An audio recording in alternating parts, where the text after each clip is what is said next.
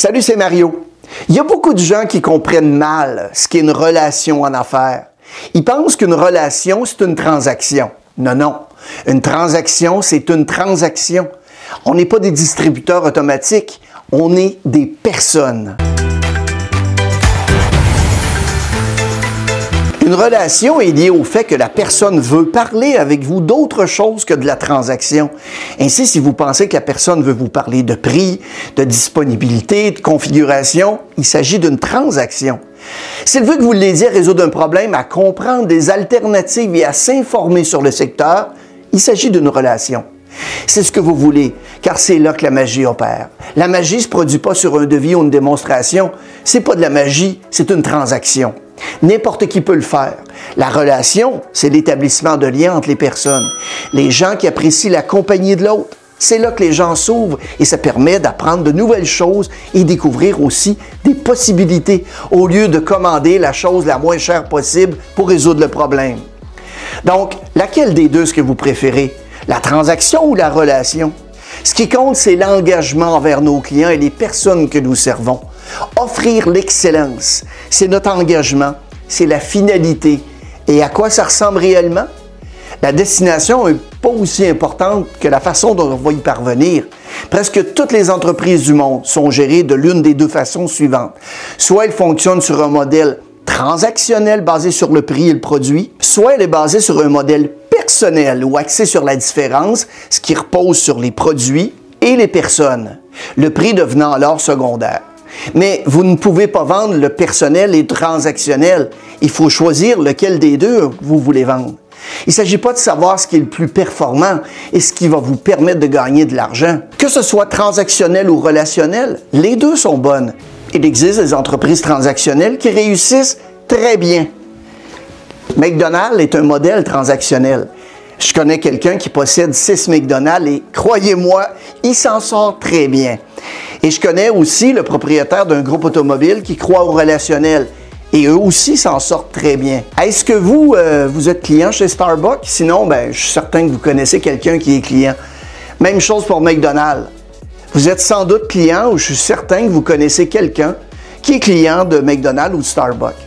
Est-ce qu'il y a quelqu'un d'entre vous qui a tort de faire des affaires avec Starbucks ou McDonald's? Évidemment, non. Vous y allez pour des raisons qui sont très spécifiques. Les modèles transactionnels comme McDonald's vendent des produits sur la base d'une commodité. Il s'agit d'un bon produit, un prix raisonnable et l'acquisition doit être simple et pratique. Comment vous vous sentez lorsque vous allez chez McDonald's en termes d'émotion? Je sais pas pour vous, mais moi, je me sens comme un numéro. Je sens pas que je suis moins ou plus important que les personnes juste avant ou après moi. Juste un numéro. Comment vous vous sentez lorsque vous allez chez Starbucks? Encore là, je sais pas pour vous, mais moi, la plupart du temps, on me fait sentir spécial, individuel. J'ai même l'impression de faire partie d'un club. C'est un statut. Je peux commander un café mezzo frappé, frappuccino, mocha au chocolat blanc avec de la crème fouettée extra caramel et je suis certain qu'on va me comprendre. Donc, voici maintenant ce qui est intéressant. Je vais chez Starbucks et disons que je connais rien du menu de Starbucks. J'entre et là, je commande euh, au jeune homme un grand café noir. Savez-vous ce qu'il fait? Il m'a demandé mon nom, il l'a écrit sur le verre. Ensuite, je me suis dirigé à l'autre bout du comptoir pour chercher mon café et trois personnes derrière le comptoir m'ont souhaité une bonne journée en utilisant mon prénom. Il aurait pu dire euh, Êtes-vous un moron? Vous connaissez pas notre langage? Non, non, c'est pas ça qu'ils ont fait. Il s'agit d'une expérience très personnelle. Vous me direz peut-être Oui, mais Mario, a deux fois le prix d'un café McDonald's, ils peuvent bien faire ces petites choses. Ouais, vous avez sans doute raison. C'est le choix qu'ils ont fait d'utiliser un modèle relationnel et d'y attacher un prix en conséquence. Il n'y a pas de mal à être transactionnel. Vous pouvez gagner de l'argent et les gens vont vous visiter. Le problème dans ce modèle, c'est que lorsque vous perdez votre facteur de commodité, vous perdez vos clients. Il existe un principe d'investissement connu sur le nom de douve. Autrefois, lorsqu'on construisait un château, on mettait tout autour du château des douves. C'était pour protéger les habitants du château de leur ennemi. Si vous souhaitez investir dans une entreprise, voici le seul conseil que je peux vous donner. Vous devez savoir quelle est votre douve. Parce que si la douve est le prix, quelle est la douve la plus facile à franchir? La baisse de prix. Donc, quelle est votre douve? Lorsque vous allez au service à l'auto chez McDonald's pour acheter des boissons ou de la nourriture, quel est votre niveau de confiance dans l'exactitude de ce que vous allez retrouver dans votre sac? Je sais pas pour vous, mais moi, avant de quitter, eh ben, j'ouvre toujours le sac pour vérifier si tout est correct concernant ma commande. Est-ce que je suis le seul à faire ça? Sérieux? Pourtant, quand je place une commande à l'auto chez Starbucks, jamais que je vérifie ma commande dans le sac. Selon vous, quelle est l'une des plus grandes différences entre un commerce transactionnel et un commerce relationnel? Évidemment, la confiance. Les entreprises transactionnelles ne créent pas un très haut niveau de confiance. Vous allez chez McDonald's et vous commandez un trio Big Mac. Vous arrivez à la fenêtre du service à l'auto, on vous fait payer et on vous tend votre commande. Donc, qu'est-ce que font la plupart des gens avant de quitter le service à l'auto? Ils regardent dans le sac pour être certains que tout y est. Il y a un panneau, pourtant, ce qui est drôle, à l'extérieur qui dit que McDonald's a servi des milliards de personnes. Si vous avez fait quelque chose des milliards de fois, vous devriez savoir comment le faire. Pourquoi est-ce qu'ils ne font pas toutes les fois chez McDonald's? C'est quoi la mesure la plus importante chez McDonald's?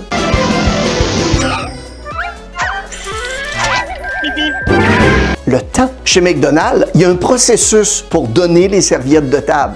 Savez-vous de quoi il s'agit?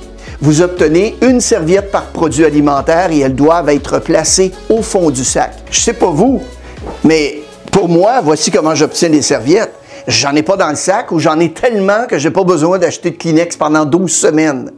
Et si vous allez chez Starbucks et vous commandez un mocha latte décaféiné à la cannelle avec du caramel et de la crème fouettée et un sandwich aux œufs, on va vous remettre le sachet du sandwich scellé. Combien d'entre vous vérifient que le sandwich ou le plat est le bon? Jamais. Les clients de Starbucks n'ouvrent jamais le sachet pour vérifier parce qu'ils ont confiance. Comment ils font pour en arriver à créer une confiance? D'abord, ils ont décidé de nous faire confiance. Avez-vous remarqué une chose intéressante? Le succès dans les détails. Quand je vais au McDonald's, ils me font payer avant de me donner mes boissons et ma nourriture. Et quand je vais chez Starbucks, ils me donnent d'abord ma nourriture et mes boissons et me font payer ensuite. Ça vous dit quoi? Starbucks me fait plus confiance que McDonald's. L'autre façon qu'ils arrivent à créer cette confiance passe par la formation. McDonald's, Burger King, Wendy's, Tim Hortons recrutent leurs employés dans le même groupe de gens que Starbucks. Vous n'êtes pas né avec un talent différent si vous travaillez chez Starbucks. C'est quoi la différence? Ils les forment. Ils les forment d'une façon différente. Disons que je veux aller d'ici à là demain. Par quoi est-ce que je devrais commencer? Et si on disait simplement, s'il vous plaît, merci, à toutes les fois qu'on rencontre un client? C'est quand la dernière fois que quelqu'un vous a dit s'il vous plaît, merci dans une entreprise? C'est si simple et c'est si souvent oublié. Juste avant d'enregistrer cette vidéo, je me suis rendu chez mon épicier et j'ai utilisé la caisse automatique. Évidemment, comme à peu près à toutes les fois, la machine a demandé l'intervention d'un commis. Donc la jeune fille s'est présentée, a fait une opération et a quitté tout ça sans me saluer, sans même me regarder. Dire s'il vous plaît et merci, c'est seulement 1% de mieux que ce que font la plupart des gens. Et si ce 1%-là pouvait être imité, reprenons l'exemple de Starbucks, comment peut-on faire mieux pour établir la confiance avec les clients qu'on sert? Trop souvent, les personnes qui travaillent dans un modèle transactionnel ne se font même pas confiance. Est-ce que vous avez déjà reçu deux pailles dans votre sac chez McDonald's? Vous savez qu'ils ont aussi une procédure pour la remise des pailles. En fait, S'ils suivaient cette procédure, rien, mais rien ne se passerait jamais mal. Mais ils ne le font pas parce que tout est une question de rapidité. C'est pas à ça que ressemble une transaction relationnelle. Quel engagement prenez-vous vis-à-vis de votre client? Comment est-ce que vous faites pour établir la confiance avec les gens, autant vos collègues que les clients? Comment créer des expériences personnelles avec les gens basées sur la confiance qu'on va leur accorder?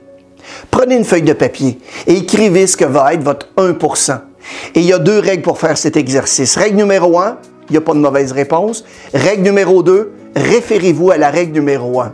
Quelle est cette chose? Elle ne doit pas être compliquée. Quelle est la seule chose que vous allez montrer demain qui sera 1% de mieux que ce que vous avez fait hier? Que vous décidiez d'utiliser un modèle transactionnel ou relationnel, les deux fonctionnent. Ce qui fonctionne pas, c'est de mixer les deux en pensant avoir du succès. Sans vous connaître, je suis convaincu d'une chose lorsque vous entrez au travail le matin, c'est que vous voulez sûrement faire mieux le travail que la veille. Faire mieux dans lequel des deux domaines? La transaction ou la relation? Merci beaucoup d'avoir regardé les vidéos. N'hésitez pas à la partager à vos connaissances. Abonnez-vous à notre chaîne si ce n'est pas déjà fait. On a toutes sortes de nouveaux trucs et astuces qui sortent environ à toutes les semaines. Bon succès!